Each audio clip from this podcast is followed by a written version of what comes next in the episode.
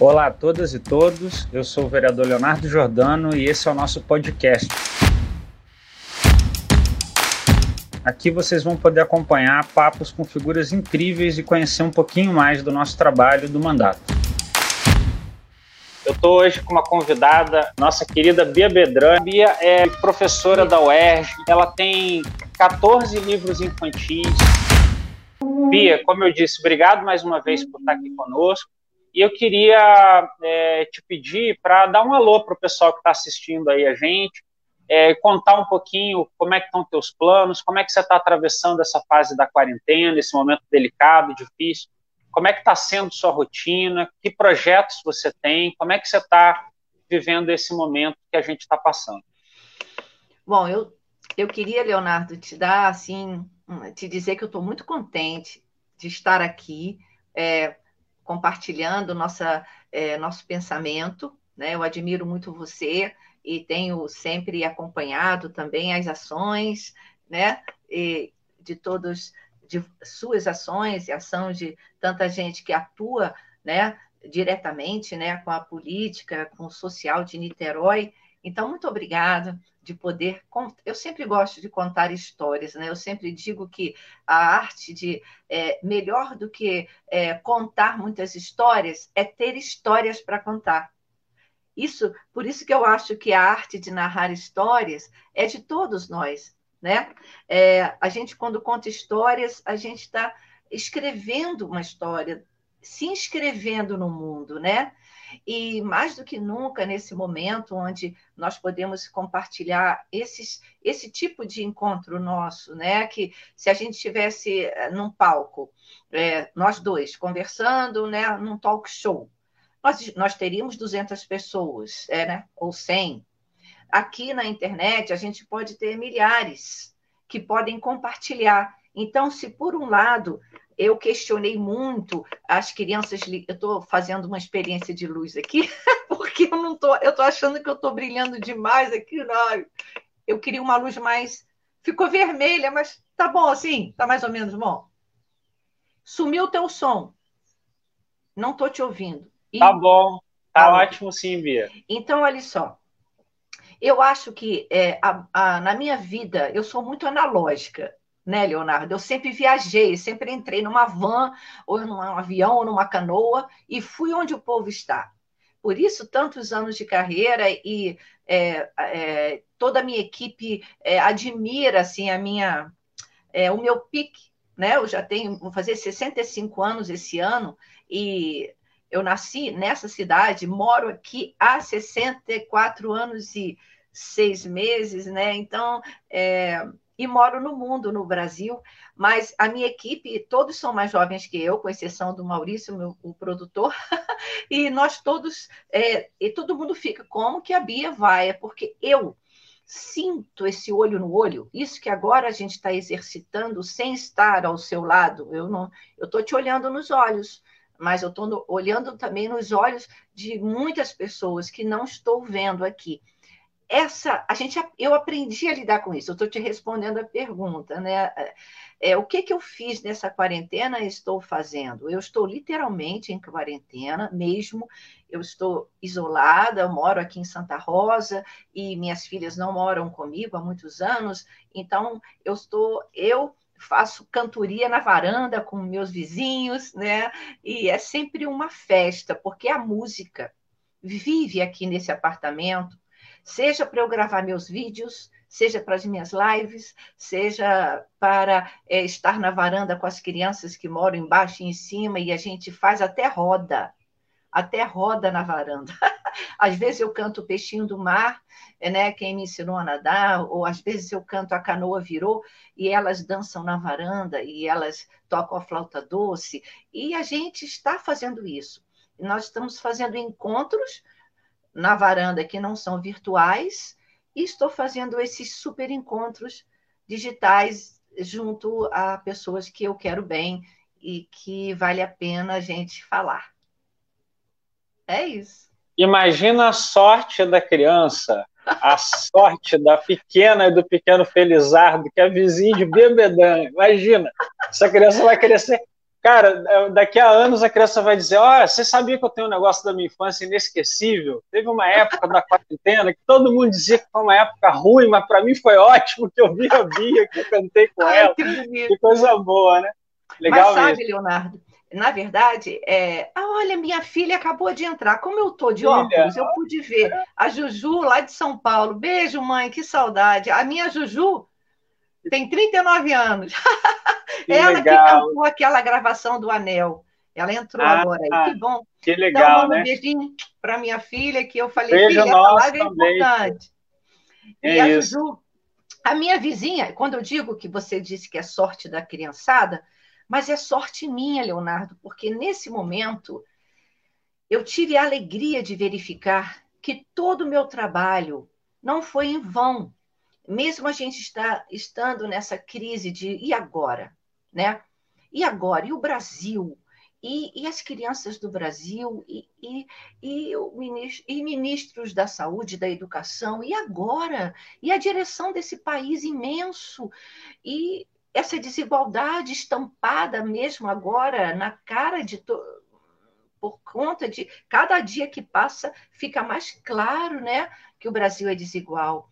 Mas o, o que eu fiquei feliz com, essa, com essas meninas, as duas meninas queridas que participam ativamente da nossa da nossa cantata da varanda, a Gabriela e a Clarinha, elas me ensinaram, quer dizer, de novo aquilo que é, a gente de repente aprende. Esse, quem é o verdadeiro educador, de repente aprende. Quando começa a ensinar, está aprendendo.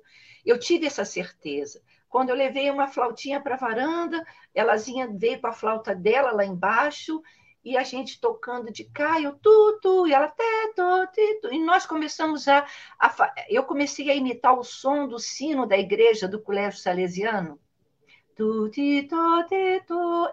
Eles fazem essa nota. O sino faz, nunca mais a Gabriela disse que pôde. Ela, ela mora há oito anos aqui eu moro há 20, eu sempre escutei o sino, tenho ouvido de música, eu até sabia sempre as notas que o sino dava. Ela e a família nunca tinham prestado atenção que tinha nota e que o sino canta. Então, a partir dessa nossa aula, nunca mais foi o mesmo toque do sino da escola, do Colégio Salesiano. E toda vez que ela fica admirada e a gente vai para a varanda, quando é a hora da Ave Maria, às seis horas, que ele toca inteiro o som, a gente também vai ver o pôr do sol. Turururiru. Ah, mas elas me ensinaram que eu sou educadora mesmo, e quem é educador educa para sempre. Seja e tem uma coisa também linda, Bia, que você está dizendo aí, que me, me ocorre, que é o poder da, das artes como um todo, né, e da música, porque ressignifica aquilo que é cotidiano, ressignifica aquilo pelo qual você falou. Ela ouviu o, o, o sino e aí na experiência de tocar, ela redescobre o sino, né? Ela, ela, ela é, é, tem outra experiência com aquele. É o mesmo, são as Isso. mesmas notas, mas ela percebe de um outro jeito, ela participa de outro jeito, né? E eu Isso, acho que essa é, é, a grande coisa da, da arte, da música, a, da subjetividade humana, né? Tem muito a ver com a gente ser humano. E eu penso que gente que faz o que você faz, Bia Bedran, ajuda o mundo a ser mais humano, porque especialmente numa época você falou de uma dimensão terrível, que é a dimensão da desigualdade, que sempre foi a chaga brasileira, né, uma coisa terrível mesmo, mas um elemento também que tem acontecido muito e que está recrudescendo muito é a brutalidade das Nossa. relações, né, da, você pega o mundo da política, as disputas, tudo cindido, tudo dividido, tudo difícil, as pessoas é grupo de família que as pessoas não conseguem nem falar umas com as outras porque tem diferenças que é, elas colocam para si próprias como intransponíveis. E então, nesse sentido, um, uma, uma sucessiva tentativa de morte da subjetividade, do contato humano, da, da empatia, da ideia de que a gente pode perceber o outro e perceber Exato. as coisas com mais dignidade, com mais amor mesmo, né? Eu Você acho falou que esse... as palavras chaves: empatia, dignidade, amor, né? humanização, está tudo desempatia. Estamos todos Está tudo acontecendo ao contrário. Falta total de empatia vindo de cima por tudo. Falta total uma desumanização, uma coisa numérica que ah, vai ser assim mesmo, é assim mesmo, uma banalização das situações e você usou a palavra o que a arte faz, que ela renova o sentido. Então, é uma ressignificação. E você, como um político é, é, que pensa filosoficamente, você sabe que quer ressignificar. Porque não é todo mundo que sabe que nós não podemos passar por essa vida sem ressignificar o sentido dela e nosso sentido nela. Então, isso é que é, isso é que a gente faz, a gente está caminhando e ressignificando o nosso estar no mundo e o mundo na gente não é? É isso aí, eu acho que é, é tão importante, né, Bia? É por isso que na, no meu trabalho, é, às vezes até eu, eu, tomo umas pancadas assim, e eu fico feliz de tomá-las porque me dá chance de rebater. É, a galera fala assim, pô, Leonardo, você conseguiu lá na Câmara ser membro da CCJ, que é uma das comissões mais disputadas lá, que é a Constituição e Justiça, você é vice-presidente de comissões importantes, daí você escolhe para ser presidente da comissão de cultura, eu digo, é claro, porque ela é uma das mais importantes que a gente tem, e a, e a pessoa me fazer essa pergunta é a chance que eu tenho, igual da outra vez aí, estavam fechando o Ministério da Cultura, é, cortam as verbas, eu tenho visto alguns políticos fazendo um discurso, eu sempre chamo a atenção deles porque não é para atacar, mas é para conquistar o outro, para as nossas ideias, para essa sensibilidade de lutar pela, é, né, por uma visão de políticas públicas para a cultura, da importância desses investimentos, da importância disso para qualquer sociedade humana que tenha Isso. prosperado. Não existe sequer uma sociedade humana que tenha prosperado sem que tivesse é, uma cultura vibrante, forte, é, que pudesse, de fato, é, significar, como você usou essa palavra, né, aquela, aquela sociedade em si. E aí eu tenho visto muita, muitos políticos até dizendo assim, eles começam bem, eles falam assim, é, esse negócio da pandemia atingiu muito a classe artística. Eles foram os primeiros a parar e devem ser os últimos a voltar, o que é verdade, porque o artista é, muitas vezes claro. depende do, do, do da, da, plateia, depende, né, você tem claro. os equipamentos culturais, claro, o negócio faz sentido, até aí tudo bem. Aí o cara começa bem. Aí, em seguida, ele evolui para o seguinte raciocínio: agora é uma hora que temos que fazer cortes, vamos cortar da, cultu da cultura. Ou seja, o sujeito diz no início que é a primeira a ser atingida e que é a última a voltar. E na hora de escolher as decisões de corte, a cultura geralmente está na bola da vez, está na, linha de fogo, né? É, para poder ser cortada sempre. E a, o pessoal não percebe isso, né? Que, que a cultura ela tem essa dimensão transformadora, ressignificadora. Você usou a palavra é, tão importante. Por isso que é, o teu trabalho, teu exemplo, o que você faz, Bia, reverbera de uma maneira tão profunda e tão bonita, né? E por gerações. Eu acho que isso também é uma coisa, porque aí você se dedica dentro daquilo que é muito especial, você escolhe de novo algo muito especial, que é trabalhar com as crianças. E eu queria te perguntar, eu sei que é uma pergunta clichê para fazer para Bebedrão, mas eu, eu, eu, preciso perguntar como que é essa identificação para você? Como que é essa identidade de fazer um trabalho com o público infantil? O que, que te move? O que, que te faz feliz fazendo isso? Né? É, é como que é a, o, a tua percepção dessa importância da infância? Sim, Leonardo, essa pergunta é é, é, tem que ser feita e ela é importante. Eu sempre falo sobre isso com é, a minha. Essa é a minha vida, é por, é por pela infância brasileira e pela infância que eu luto e, e, e canto, né? O que aconteceu é o seguinte: uma resposta po... a poética seria o brilho dos olhos das crianças quando eu começo a cantar ou a contar. A descoberta desse brilho que já tem é, há muitos anos, eu, eu notei, a gente gosta de falar é, numa linguagem assim, de gíria artística, e ali tem um Zé. Tem um Zé aí. Quer dizer, tem uma coisa especial aí. Quando eu comecei a minha vida muito jovem, né? eu, como criança, eu era uma compositora que pensava no mundo adulto. Quer dizer, houve também uma, uma coisa engraçada, uma inversão assim do, do que eu faz, do que eu sempre produzi. Eu era uma menina considerada menina prodígio, porque com oito, nove anos eu já concorria a festivais da canção, que não eram festivais da canção é, para crianças. Era festival. Primeiro Festival Fluminense da Canção Popular, em 1967. Segundo Festival Fluminense da Canção Popular.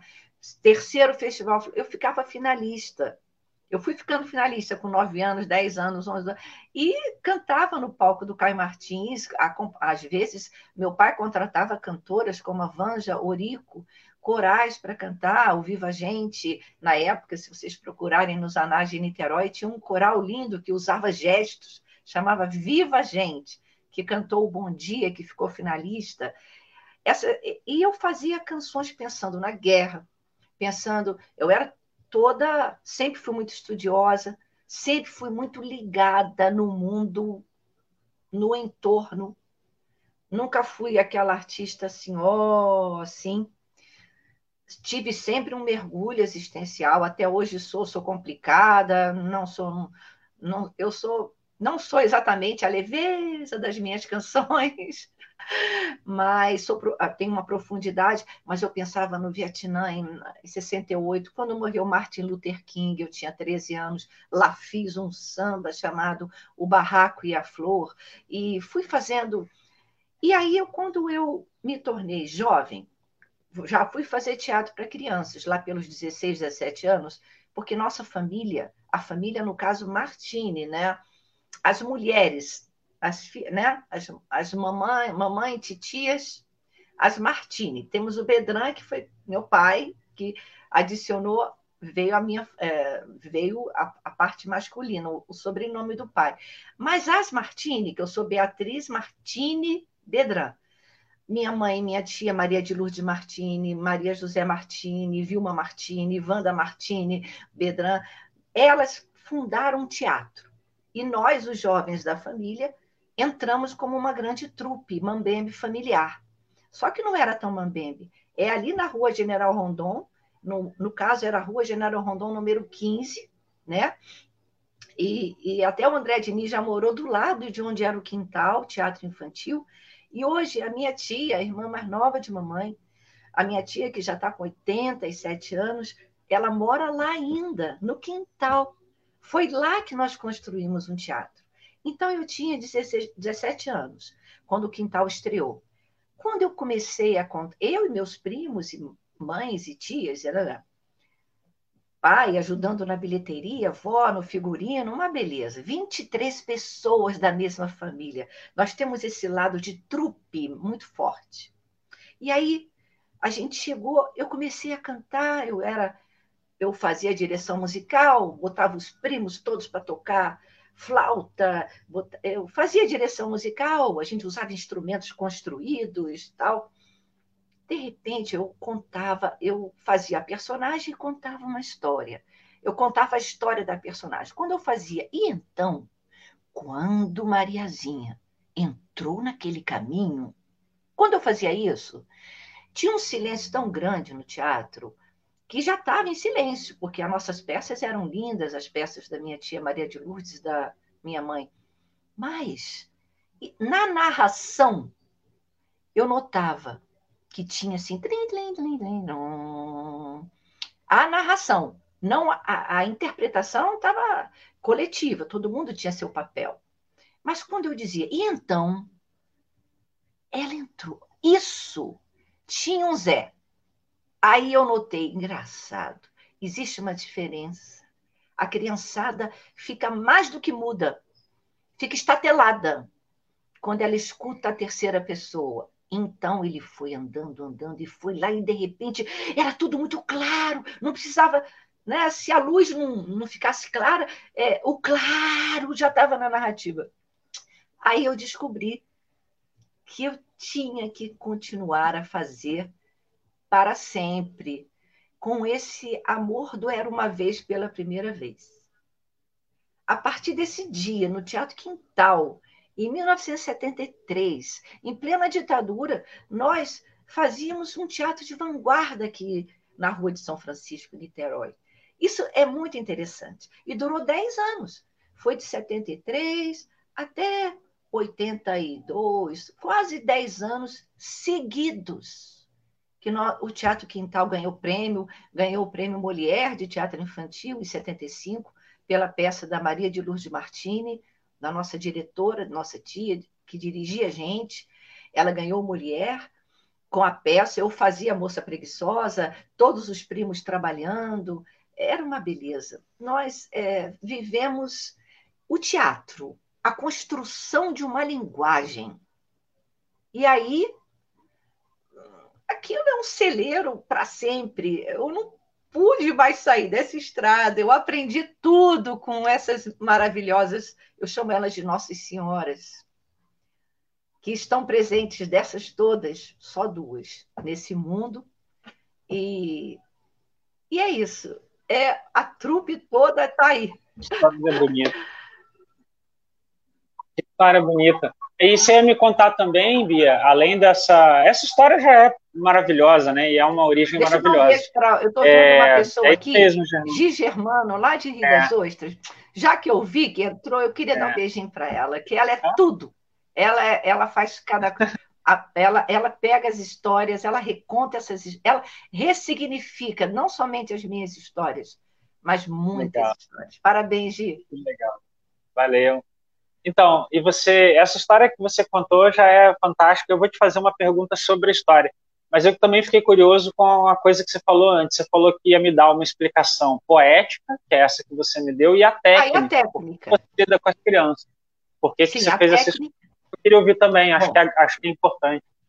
Tá, a técnica é o seguinte: me interessa a infância, então, a partir do momento que despertou, que os olhos brilhavam, os meninos e as meninas, nos seus olhos tem a luz, vagalumes que iluminam todos os cantos do mundo. Que eu compus essa é um hino à infância, essa música.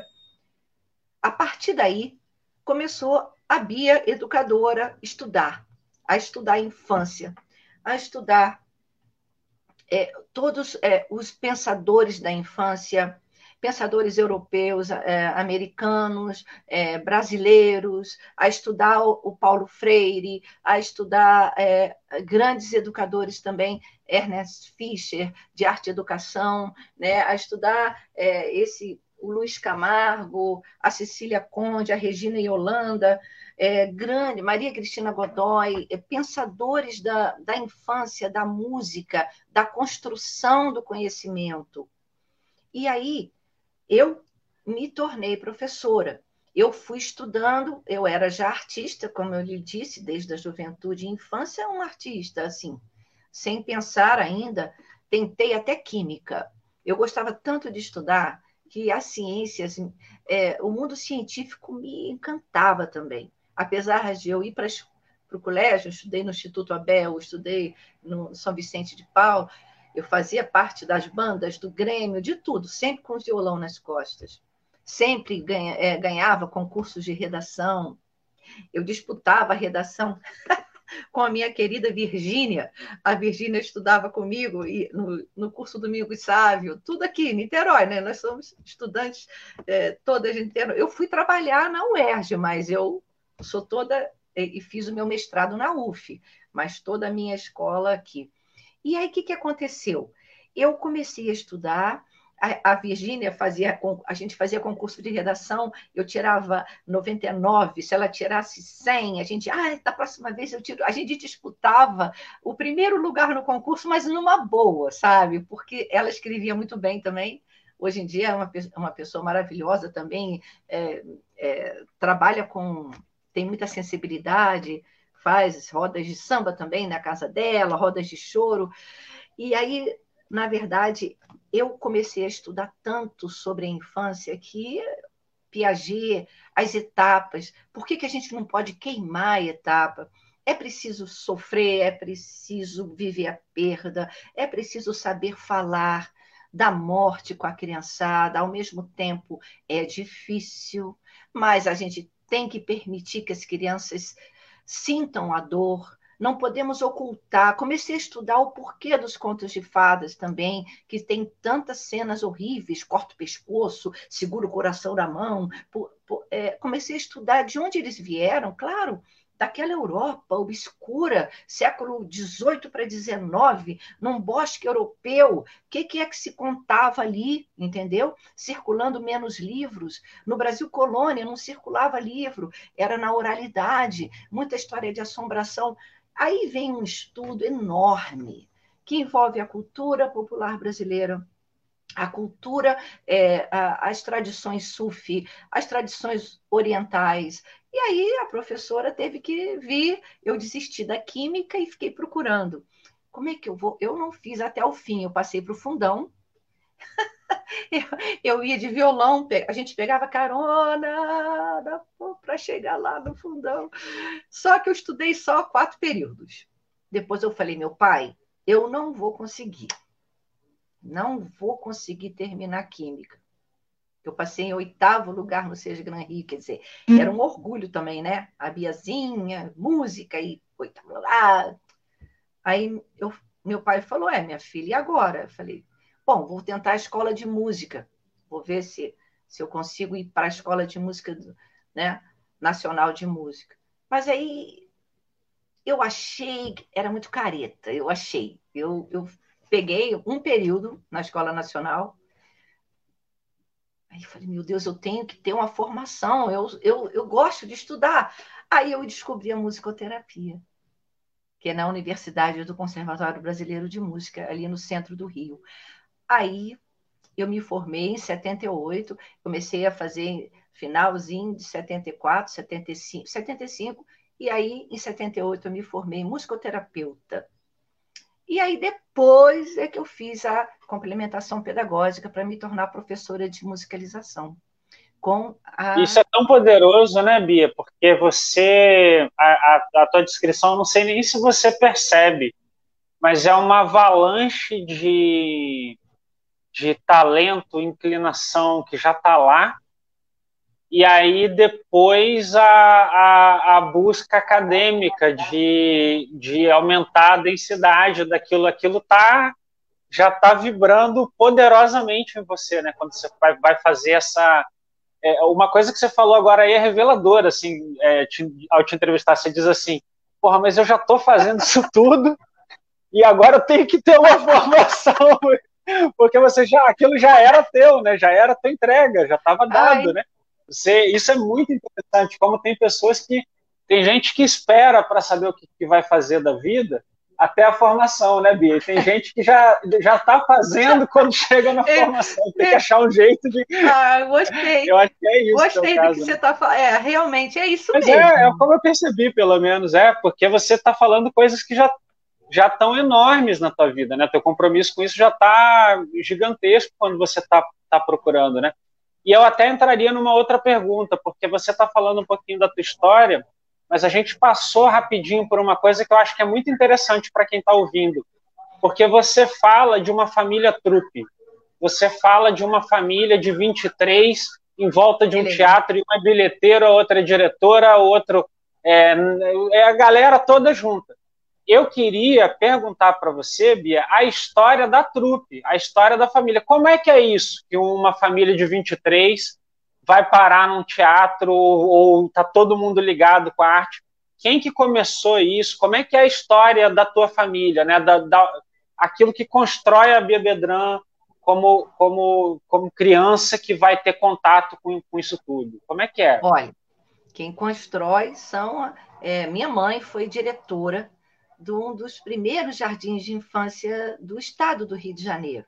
Chamava-se Ângelos, Jardim de Infância Ângelos. Em Niterói, com certeza, ela foi anterior ao Betânia, que é, era um jardim de infância, o Betânia, muito antigo também, da Marister, maravilhosa. E a minha mãe, mas o, o, o Ângelos, que era ali na rua. Sair do ar, não, porque entraram mensagens não, tá tudo bem, é só, só tremeu, ah, é. você tá no ar, tá tudo bem. Ah, não, é porque eu tentei colocar, isso é minha dúvida. Deixa eu interromper para te perguntar, da próxima vez que eu fizer uma live. Se a gente não botar no, no Não Perturbe, a gente consegue entrar no ar? Porque eu não botei com medo de minha voz não sair. O Não Perturbe eu, é não entrar isso. Ô, Bia, eu não sei não, que os outros que me ajudam com esse negócio aí, mas a gente vai falando. Estou te ouvindo, tá tudo bem. Então vamos embora. Tomara vambora. que ninguém telefone, que se telefonar, você Telefonar, vai Telefonar, a gente bate e volta. Você até atende aí, que todo mundo te ama tanto, gosta de você, ninguém vai ter problema não. Todo, você atende, você faz o que você quiser e volta, não tem problema nenhum. Então, a minha mãe, Wanda, Wanda Martini Bedran, mamãe muito jovem, criou e dirigiu um jardim de infância ali na rua Mendiçal, hoje em dia é um grande prédio, número 128, Rua Mendiçá, debaixo de um jambeiro, é, meu avô, carpinteiro, almirante reformado, e vovô meu avô, pai de mamãe, vovô Cádimo, fez todas as mesas e as cadeirinhas do tamanho. Era um mundo encantado. Eu é, não era nascida ainda quando o Ângelos, mamãe alfabetizou metade de Niterói. E mamãe trabalhava com as irmãs dela, trabalhava com amigas dela. Mamãe teria agora 94 anos. Então, ela deve ter fundado, é, é, essa é uma falha na minha pesquisa, o jardim de infância dela, o Ângelos, que, onde trabalharam as bandeirantes, todas eram bandeirantes, tinham aquele, sabe, aquela, aquele, é, aquela, aquele frescor de fazer fogo de conselho, de, de contar histórias ao redor da fogueira e tal. Elas vieram desse clima, né, que era a juventude quando era bandeirante, ou então lobinho, né, o escoteiro, existia isso, né, que eles tinham essa aventura, acampava. Então, mamãe tinha, foi na, na época da, da Segunda Guerra que ela abriu essa escola. Né? Acho que foi em 44 até. Não, talvez em 1946 que ela abriu essa escola. E esse jardim de infância era todo apropriado e mamãe alfabetizava com arte. Ela alfabetizava usando arte. As turmas tinham, film, eh, tinham nomes pintados na porta. Imagina isso, antes de 1950, a turma que fazia é, no Teatro Municipal, elas faziam os encerramentos.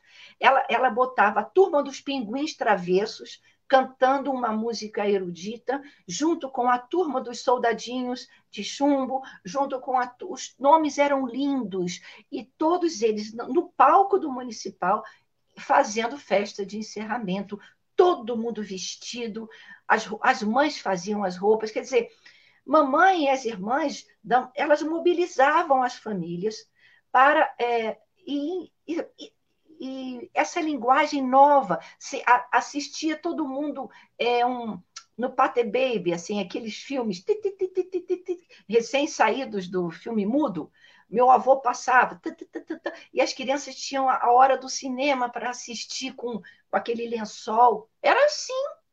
Aí depois eu nasci, eu ainda muito pequena, ainda peguei o Ângelos, com meus. Mamãe levava no carrinho e tal. Ela, tem, ela tinha uma, minha mãe morreu há 12 anos. Mamãe morreu com 82 anos. Aí ela disse assim, ela tem histórias, pena que a gente não escreveu na época que ela era viva. Ela dizia que os, os amiguinhos, os alunos eram muito criativos, eram crianças. É, tinha Kombi, que a minha tia, a tia mais nova, dirigia, levava as crianças na Kombi do vovô para casa. Quer dizer, uma escola trupe, né? A escola, acho que era o, o pré-quintal, o quintal teatro infantil. A mamãe disse que uma vez ela estava me esperando, barriga grande, dando aula, aí estava falando sobre meios de, meios de transporte. Aí o garotinho respondeu: o que, que é meio de transporte? O trem e tal. Aí ele falou: você que está levando esse nenenzinho aí dentro. A, a, resposta do menininho. Aí a minha mãe colecionava essas histórias dos alunos, e alunos que ficaram famosos. Ela alfabetizou, sabe quem? O Aquiles, do MPB4. Foi alfabetizado pela minha mãe. É, Ronivon. Ronivon foi alfabetizado por mamãe. E ela tinha orgulho dos famosos e muito orgulho de todo mundo que me encontra na rua. Sua mãe me ensinou a ler. Ai, gente, é muito lindo. Eu fico muito feliz. E acho que é isso, né?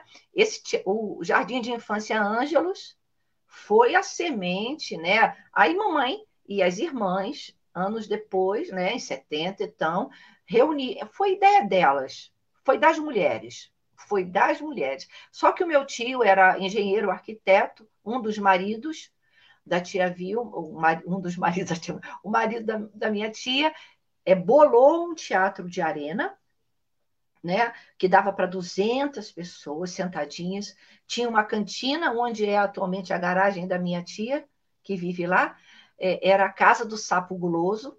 A Casa do Sapo Guloso era a cantina, gente, do lado assim da, da bancadinha. Era, é um sonho aquele teatro. Era um sonho. E aí, aí todo mundo se engajou. A família Martini e seus os maridos né, das, das Nossas Senhoras, eu chamo as, a tia Maria de Lourdes, a tia Mamãe, a, as Nossas Senhoras todas, porque é, elas faziam acontecer né, com a sua. Isso também dá a impressão de uma família de grandes mulheres, né, Bia? Grandes uma família mulheres. de grandes mulheres, empreendedoras, corajosas, porque isso tudo que você está falando. E ao mesmo tempo. Que época era, né? E que época é. era? Isso. É, tantas iniciativas que elas tiveram, muito, é. muito, muito avançadas elas, né? Isso, e todas uh, integraram, colocaram seus filhos nessa onda delas. Vamos fazer teatro, imagina, todo mundo jovenzinho, e final de semana quer ir para a praia de Taquatiara, aí chegava alguns primos atrasados, mas tinham, a gente tinha disciplina, tinha que ir. Né? Eu era bem disciplinada. Posso dizer que eu me dediquei mesmo, já estava, eu levava a sério como a vida, né? Como uma eterna brincadeira séria, né? Muitos primos já foram, não, não é todo, não foi todo mundo que se tornou artista. Meu irmão Guilherme Bedran, que você conhece, que toca violino, toca comigo e toca com bandas de blues da cidade, fora do Rio também.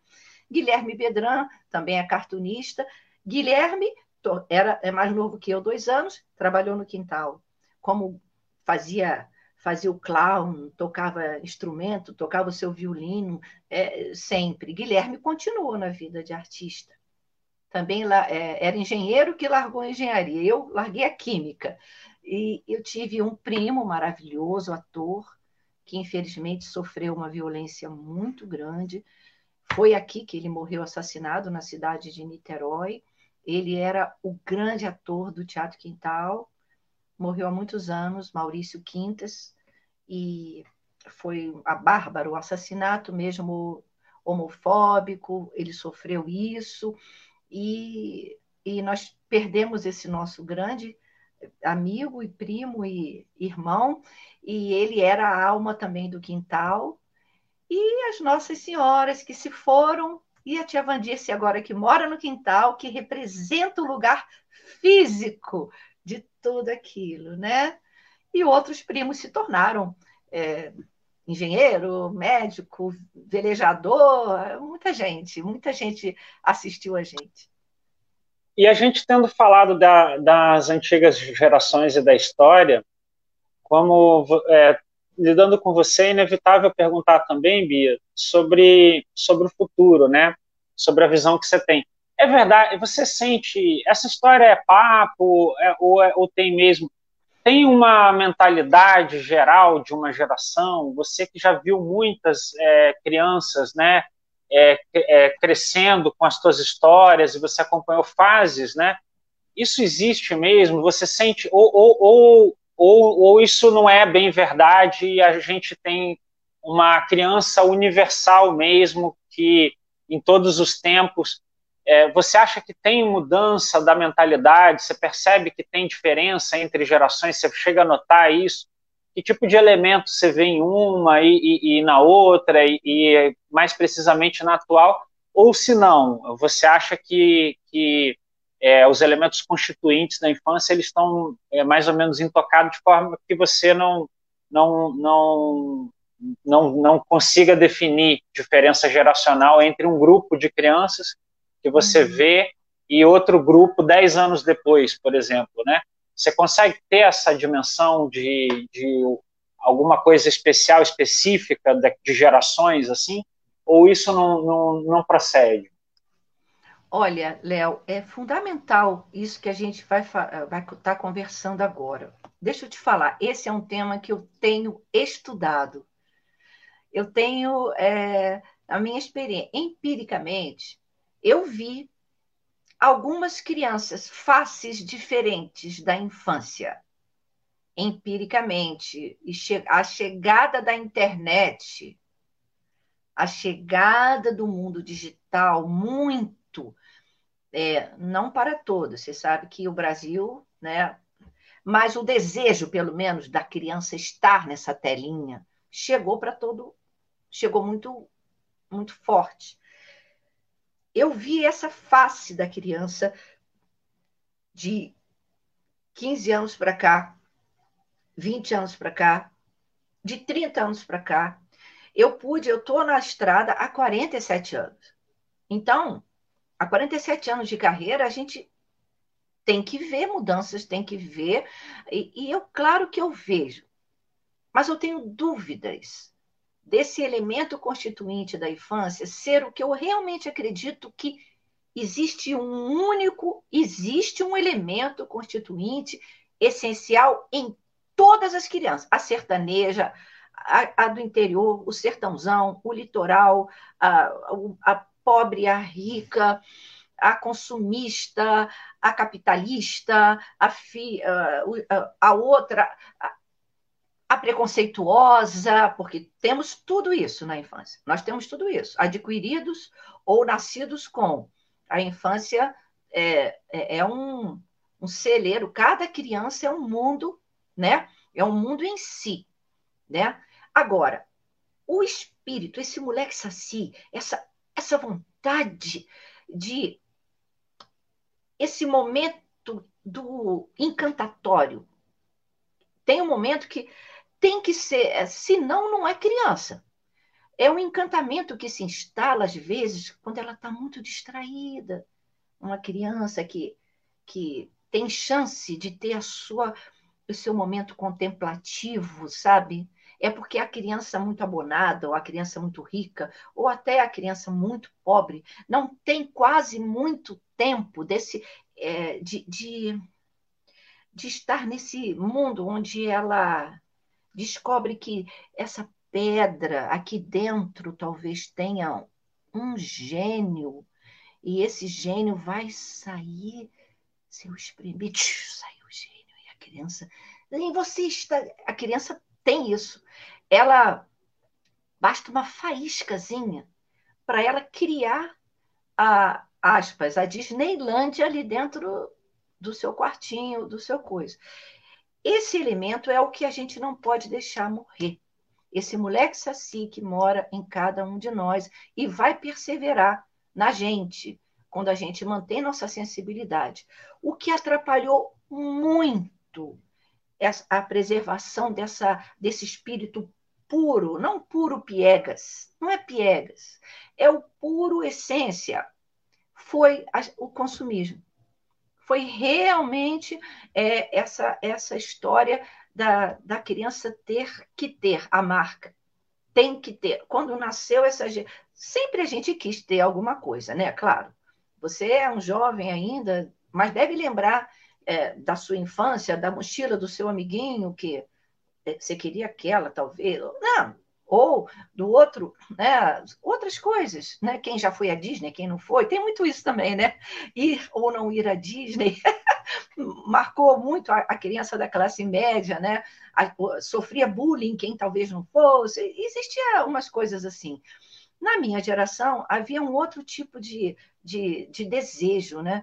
Não era tão grande. Eu, quando tinha meus 10 anos, eu desejava ardentemente, às vezes, uma coisa que estava fora. Eu era uma menina um pouquinho diferente.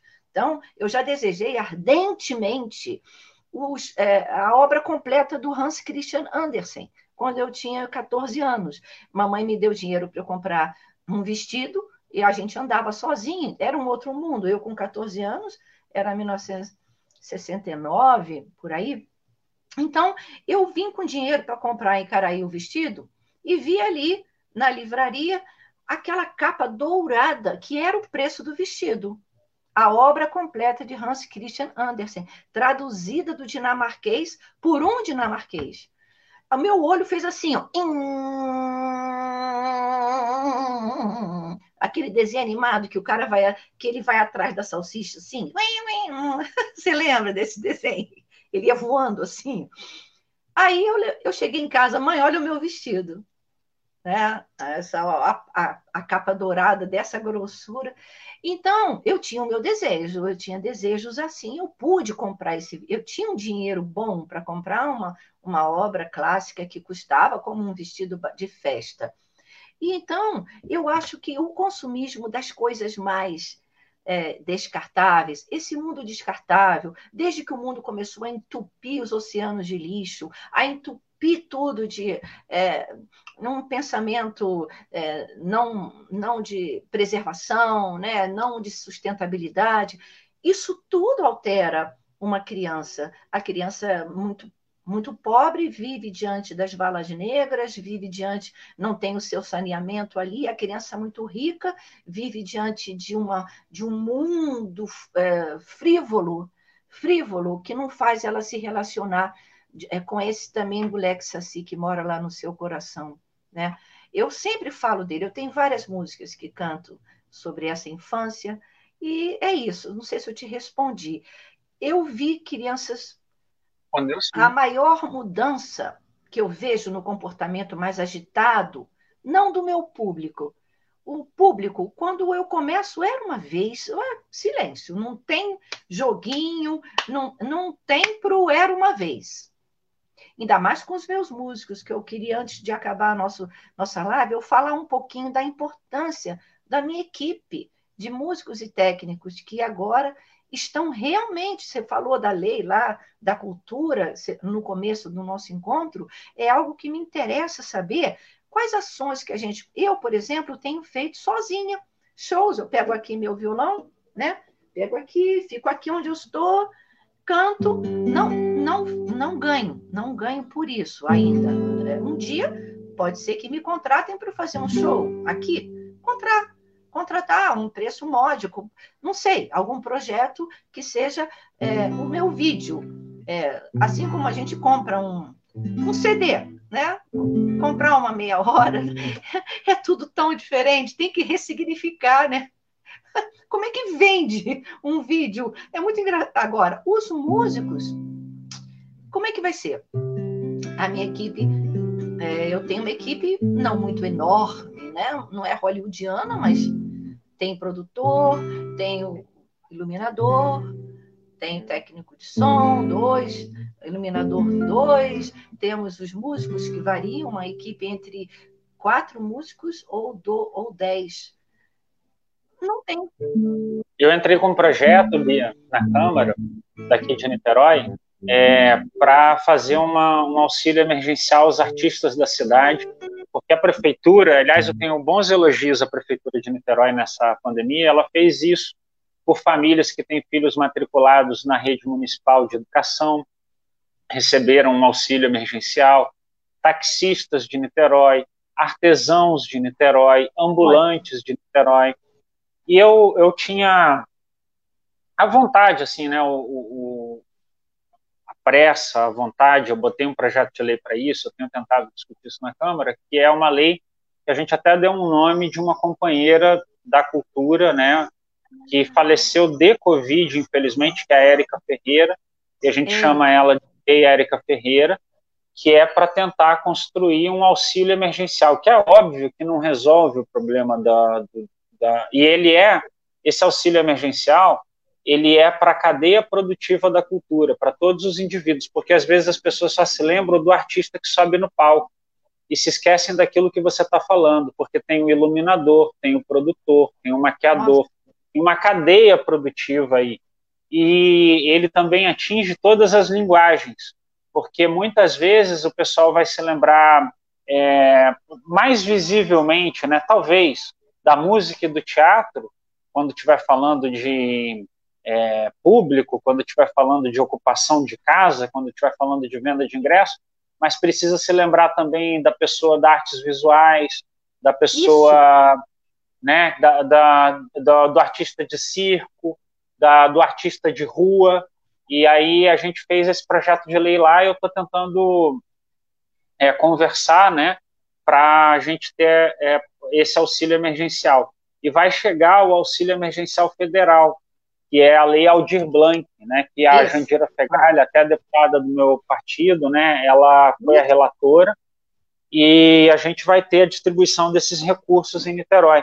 Mas mesmo eu com essas muito... ajudas, né, vai ser muito sofrido, porque o pessoal é, é, primeiro que esses auxílios não pagam as contas das pessoas, ajudam e são, claro, que é, uma, é muito importante, mas a crise está sendo muito dura, né, com o pessoal da cultura, muito difícil para as pessoas muito. terem a manutenção da sua é, da sua vida. E a gente precisa também achar forma de apoiar é, os espaços culturais, porque também não adianta depois que passar a pandemia, tá tudo fechado e não ter mais onde trabalhar, né? Então tem que apoiar os indivíduos da cultura e também apoiar com editais, apoiar com contratações, apoiar os equipamentos para eles não os fecharem.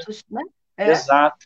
É isso. Eu tenho olha, a mesma visão. Eu, eu conto, eu, eu gostaria muito de, é, de apoiar, de dizer, de dar os parabéns por essa lei que, né, da Érica, Érica Ferreira, né? E também fiquei muito feliz quando saiu, foi sancionada a lei também da o Aldir Blanc, a gente sabe que vai sair, e a Érica Ferreira vai também ter, né, essa lei, não vai? É, a gente está, é, então, a gente não tem a garantia disso ainda, Bia, eu estou negociando e conversando com o governo. Você pode tem contar comigo para, se eu tiver que falar ou dizer... Não, vai ser ótimo. Você... Eu estou falando é, é com a turma lá para tentar eles estão sensíveis, né? A dificuldade para eles, porque não está em jogo nenhuma maldade. A dificuldade para os caras é conseguir achar reserva orçamentária, conseguir fazer um programa dessa envergadura. Mas eles estão interessados, têm escutado, a gente tem feito as reuniões, né? E, e até para tentar remanejar, porque às vezes você não faz alguma outra coisa, mas faz isso porque é mais urgente, e vai conversando para tentar é, chegar numa, numa situação boa com as pessoas. E aí eu tô, tô nessa batalha lá junto com o Conselho das Culturas, né? E, é uma luta, e, né? É, é, tentando convencer lá para ver se isso sai. Mas me fala mais, você estava falando da tua equipe aí, aí você está com esse povo tem muito tempo? Eles são ah, antigos sim. companheiros seus? São, é? são antigos. Tudo comigo é muito antigo, Leonardo, Jordana, Nada, é muito antigo. Tá, Não, tanta, tô... tanta coisa boa e novidade, ao mesmo ah, tempo sim. em que é antigo e inovador, né? Ah, Continua? sim. Não, é que eu tô. A minha a, a grande novidade. É, meus, meus músicos estão comigo há muitos anos. Tem um, é, um deles é até o meu irmão, Guilherme Bedran, tem o Paulão Menezes na percussão, maravilhoso, que está comigo desde sempre. A gente toca em todos os meus trabalhos gravados, toda a trupe, para onde a gente viaja. Paulão, Guilherme, e temos o, o, Ricardo Pacheco, já não está na banda, mas também um grande músico de Niterói, arranjador, trabalhou comigo anos e anos e anos comigo, e tem arranjos em meus é, arranjos lindos nos meus CDs que Ricardo fez, está no DVD. Bia Bedran, ele participa do meu DVD, já tem 10 anos que eu gravei esse DVD, e tem o Ricardo Pacheco, que não toca mais, mas de vez em quando faz participações. Tem o nosso sanfoneiro, que está há pouco tempo comigo, pouco tempo é ótimo, 10 anos.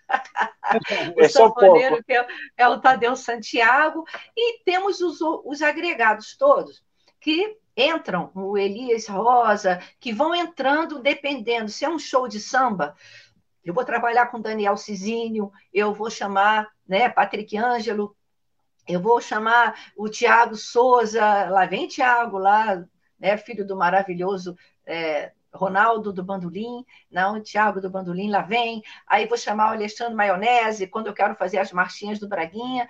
Eu tenho uma trupe que vem vindo comigo. Eu quero montar agora um show, agora na pandemia, mesmo que sem plateia, eu quero um dia, eu quero conseguir uma verba e vou conseguir para reunir todos esses, todos. Vamos supor, é todo mundo, é, os, os 12 que já, quem toca comigo sempre, os velhos e os mais novos. Botar os velhos junto com os novos e vamos fazer um show chamado Sambas e Marchinhas do Estado do Rio de Janeiro. Ah, Esse legal. show eu vou cantar muito Lamartine Babo, vou cantar muito Braguinha E vou cantar os sambas de carnaval, que nós temos um show de carnaval que Niterói abrigou nesses últimos oito anos. Eu tenho tocado todo o carnaval. Aliás, o último show que eu fiz na vida esse ano foi o nosso show dia 26 de fevereiro do carnaval. 24 de fevereiro. Então, é, aqui em Niterói, foi linda, lá no Engenho do Mato, foi inacreditável, foi lindo esse show. Assim, Ainda bem que a gente tem gravado, filmado. Eu quero, esse é meu novo projeto. Eu vou levar esse povo, todo mundo de máscara, para um lugar, um lugar ou teatro ou não, sem plateia. Vamos fazer uma hora e quinze de marchas e sambas, todos os músicos. Eu vou bancar isso. E vou vender para, para sei lá, para o SESC, vou vender para. Acho que é legal, né? E, Muito e legal. Todos, os músicos vão ganhar, eu vou ter um produtão na minha mão. Quer dizer, eu tenho esse empreendedorismo também. Maurício vai me ajudar, o produtor, Maurício Ribeiro, vai me ajudar na produção, no executivo, assim. Eu vou produzir isso. Porque eu acho que aí todo mundo vai trabalhar, nós vamos fazer um lindo trabalho. E a gente, depois, eu vendo esse show ainda na pandemia, entendeu? Porque a gente não vai voltar para tocar para a plateia até a vacina. Eu sou, é. É, eu luto, eu luto para que nós possamos continuar. Quem pode ficar nas suas casas de algum jeito, espremendo o orçamento, mas na sua casa, produzindo para um futuro, cuidando da saúde sua e dos outros, fique. E é isso, é isso que eu quero, que eu, eu quero é, atualmente eu tenho feito muitas coisas aqui nesse lugar onde você me entrevistou. É aqui, aqui que morava a Julieta, que falou comigo lá. Esse era o quarto dela. Aqui eu montei esse essa confusãozinha, meu violão está aqui. Me pediram para eu cantar a música que fala dos olhos, do brilho dos olhos das crianças, não sei se dá tempo. E, tá. e aqui eu tenho feito vídeos e vídeos, guardo na minha caixinha de vídeos. Quem sabe? Pode ser que vire um DVD, o DVD da, do hashtag em casa, né? Quem sabe? que legal. Então, pessoal, para a gente fechar, vou pedir a Bia se ela né, nos der essa honra para cantar um pouquinho.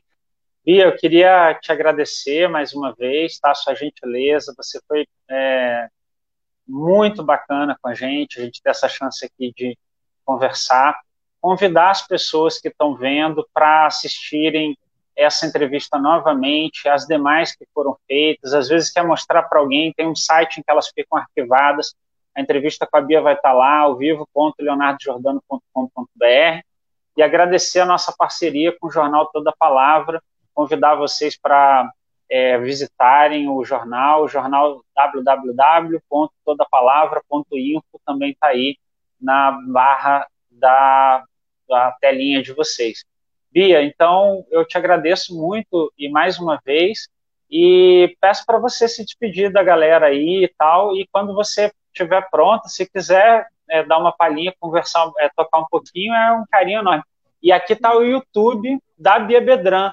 Então, todo mundo que assistiu, vá lá visitar, curte, comenta, compartilha, para a gente dar força Isso. cada vez maior. A Bia que é, é incrível e que representa Niterói com tanto amor e com tanta qualidade. youtube.com barra Bia Bedran.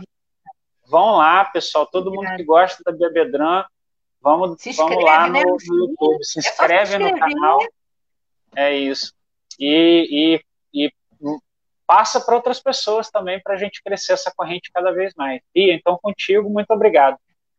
Obrigada, Leonardo Jordano. Você foi uma entrevista muito prazerosa, muito linda. Anoiteceu aqui, estou vendo aqui Uh, o bambuzal já está escuro e a gente aqui nessa claridade da arte. É tão bom, né?